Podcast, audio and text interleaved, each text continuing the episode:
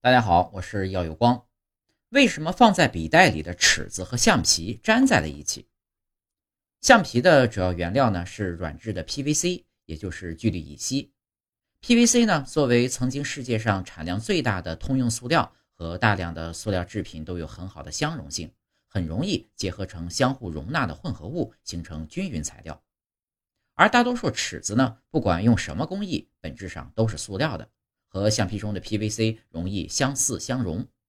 当橡皮中添加了大比例的植物油作为填充油，这些油呢会在橡皮和尺子长时间接触后扩散，两者的物质分子随之发生分子扩散，通过分子热运动进行网状传播。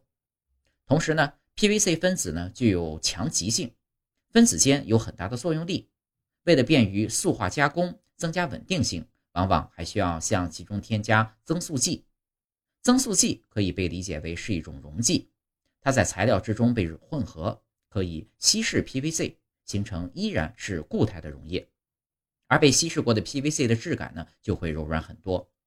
但是增塑剂既然可以溶解 PVC，也就可以溶解几种其他的物质，这里面就包括了制作尺子会用到的 PP、PE、PMMA、PST。